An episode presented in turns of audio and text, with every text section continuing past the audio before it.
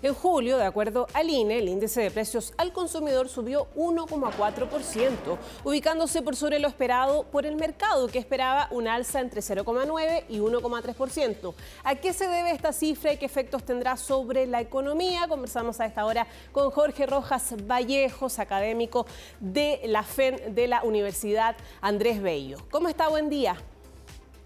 Buen día, muchas gracias por la invitación. Muy bien, pues conversemos entonces, primero, para entender a qué factores está asociada esta alza del IPC de julio. Bueno, el alza del IPC de junio, uno de los principales factores que, que incidió fue el elevado precio de los alimentos y la energía. Entonces, básicamente lo que nosotros estamos observando es un resultado eh, de un incremento importante en el valor de los alimentos, que forma parte muy relevante de la canasta de consumo, y a su vez de las energías, eh, que también tiene una componente estacional, producto de que como estamos eh, en los meses de invierno, se genera una mayor demanda por estos ítems, y esto, digamos, junto con el elevado precio del dólar, ha impulsado la inflación a un nivel más allá de lo que se estaba estimando inicialmente, que eh, se estaba hablando de que podía ser del orden del 1%, algunos estimaban 1,2%, pero finalmente fue un 1,4%. Y lo que sí deberíamos eh, esperar es que esto eh, disminuya de aquí a fin de año en términos mensuales, porque dicho sea de paso, la inflación del mes de julio es tremenda, o sea, 1,4% considerando que el target inflacionario por parte del Banco Central va entre un 2 y un 4% anual. Eh, pero sin lugar a dudas que el, elevado precio del dólar que experimentamos hasta antes de la intervención del Banco Central eh, está llegando, eh, se están empezando a observar sus efectos, que en la medida que se mantenga la intervención hasta finales de septiembre eso debería mitigar un poco la situación eh, pero la verdad es que fue un dato que de todas maneras sorprendió, eh, dado que también se ha incrementado la tasa de política monetaria de forma bastante significativa, eh, estamos en un 9,75% y probablemente este dato va a hacer que el Banco Central revise sus expectativas respecto de la próxima alza que va a tener que generarse dentro, dentro de las próximas semanas. Jorge, lo quiero llevar a algo más cotidiano, porque claro, eh, hablamos de, la inflación eh, del precio, del índice de precios al consumidor, del índice. Eh, en ese sentido, ¿qué productos? Porque viene septiembre, ¿no? Ya lo hemos conversado desde ayer que ha sido tema. por ejemplo, hay un alto consumo de carne. En ese sentido, vamos a ver también incrementos asociados a, esta, a este escenario de nuestro país más allá de la fecha puntual. sí, o sea, nosotros vamos a, sí, si recordamos los precios de, que, observábamos en las fondas, eh, en el último 18 que celebramos vamos a encontrar que todo va a ser mucho más caro, porque hubo un año que fue que no pudimos celebrar mucho por pandemia, el, otro, el año siguiente hubo restricciones, y este año que va a haber más apertura es justamente un año donde el precio de las materias primas se ha incrementado de manera significativa, eh, y eso va a repercutir en el precio de las empanadas, de los anticuchos, o sea, la materia prima, la carne principalmente, eh, va a verse eh, con un elevado, el precio bastante elevado, o sea, podríamos encontrar anticuchos de 14 mil pesos por dar un ejemplo. Y, y, esto obedece justamente a que, si bien es cierto, la inflación promedio de la canasta de consumo está en el 13,1%, mm. la inflación de los alimentos es del orden del 21%, o sea, y de la, eh, así que, y, bueno, y de la energía es casi un 23%. Es decir, que los, los bienes que más consume la clase media y los sectores más vulnerables son justamente los que más han subido de precio eh, y esto se va a transmitir y se va a observar, digamos, en los precios que observemos en la fonda durante las fiestas patrias.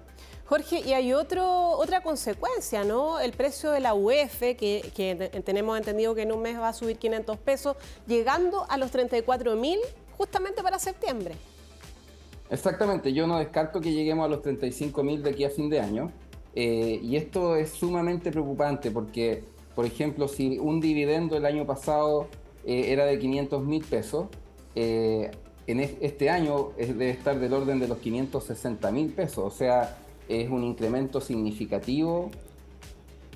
eh, en, los dividendos que están pagando las distintas familias. O sea, prácticamente toda la clase media eh, que tiene sus créditos hipotecarios se ha dado cuenta del significativo aumento eh, de, su dividendo, producto de que la UEF está indexada uno a uno con la inflación.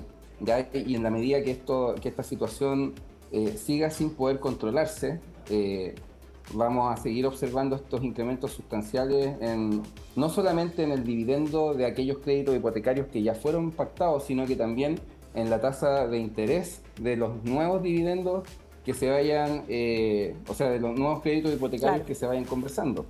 Así que la verdad es que el Banco Central acá tiene un trabajo bastante desafiante eh, porque debe intervenir para moderar el tipo de cambio, y además tiene que estar preocupado de la situación eh, inflacionaria interna.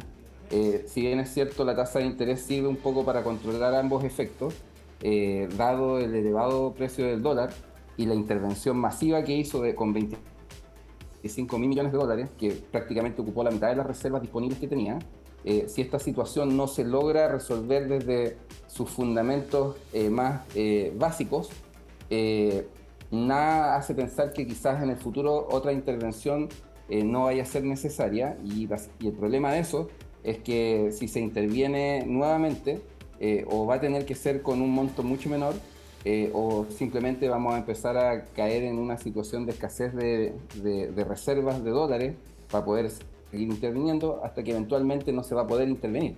Entonces por eso es sumamente mm. importante reducir la incertidumbre eh, política y jurídica que, que, ha desencadenado este proceso eh, de espiral en el crecimiento del precio del dólar y que como repercusión indirecta ha sido este aumento en los precios domésticos de alimentos eh, y combustibles principalmente. Jorge, hay un concepto que, del que se, se, ha estado hablando bastante y me gustaría que eh, primero lo explicáramos, que es la estanflación. ¿Qué significa? ¿Y estamos nosotros en, ese escenario hoy? ¿Se podría decir? Eh, La estanflación, primero que todo, es básicamente tener contracción económico, económica, es decir, tener recesión, crecimiento económico negativo, una caída en la producción pero mantener inflación alta, es decir, mantener este incremento en el nivel general de los precios.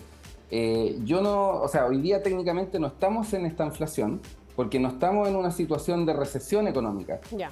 Es cierto que hay desaceleración económica, ¿sí? El IMASEC nos ha ido mostrando que la economía está creciendo cada vez con menos fuerza, pero sigue creciendo. Eh, y los precios, claro, se están elevando. Ahora, ¿qué es lo que sucede típicamente? Que cuando se aproxima una recesión económica, que es lo que varios eh, están eh, estimando que podría suceder producto de la situación en Estados Unidos con el incremento de las tasas de interés, a pesar de que el mercado laboral todavía se mantiene vigoroso, eh, pero no se descarta una posible recesión económica. Ya Estados Unidos está en una recesión técnica porque hubo dos trimestres con crecimiento negativo. lo que sucede cuando hay recesiones es que eh, como las personas empiezan lamentablemente a perder sus empleos, eh, la demanda se contrae, por lo tanto la presión sobre los precios afloja un poco y usualmente lo que se observa es que hay recesión económica con eh, caída o, al menos los precios se mantienen, no siguen creciendo, entonces no, no se observa digamos, un fenómeno inflacionario importante. yo, yo estimo que eso es lo que podría suceder en Chile. Ahora, la estanflación sería de que tenemos este escenario de contracción económica, de caída, eh, de una caída importante en la producción, digamos más del 0,5%, y mantener precios altos. Y esa situación sería realmente compleja porque cuando tenemos una recesión económica, lo que hace el Banco Central es que baja las tasas para poder estimular la inversión, para poder darle un impulso eh, a la economía eh, la política fiscal puede acompañar también con eso, incrementando el gasto de manera de reactivar un poco eh, la economía, eh, pero como los precios están más o menos estabilizados producto de esta contracción en la demanda, entonces no se genera crecimiento. Pero si estamos en una estanflación, entonces el Banco Central no puede bajar la tasa de interés porque tiene que mantenerla alta para poder controlar los precios y el gobierno debe limitar su gasto, porque si lo incrementa, entonces va a generar más presión sobre los precios desde el consumo del aparato público. Así que sería, la verdad, una situación bastante compleja de, resolver si es que llegáramos a estar en un escenario de ese tipo. Bien, Jorge, muchas gracias. ahí nos aclaraste el concepto, ¿cierto?, que, del que se ha estado hablando y también, por supuesto, hablamos de estas proyecciones. Jorge Rojas Vallejo, académico de la Facultad de Economía y Negocios de la UNAP. Buen día. Buenos días, muchas gracias.